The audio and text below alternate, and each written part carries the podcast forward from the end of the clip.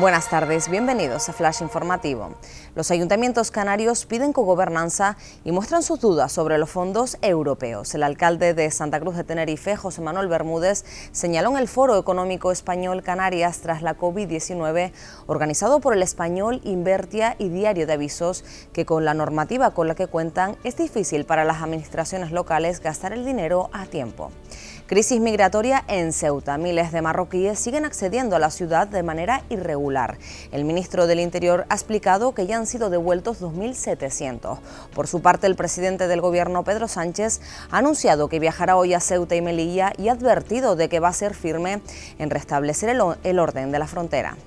Canarias continúa la cola en el ritmo de vacunación. Solo el 12,3% de la población ha completado la inmunización. El archipiélago cuenta con los peores porcentajes del país en población vacunada, obteniendo tan solo cifras inferiores las ciudades de Ceuta y Melilla. La Consejería de Sanidad ha este martes que los mayores de 55 años ya pueden llamar al 012 para pedir su cita previa. La votación para elegir el tema del Carnaval 2022 se abrió ayer con una gran participación. Más de 1.300 personas emitieron su voto por uno de los tres temas propuestos, la televisión, Nueva York, la ciudad que nunca duerme y ciencia ficción. Según los primeros datos del ayuntamiento, uno de ellos encabeza claramente las preferencias de los participantes, acumulando el 53% de los votos en la primera jornada. Más noticias en diariodeavisos.com. Thank you.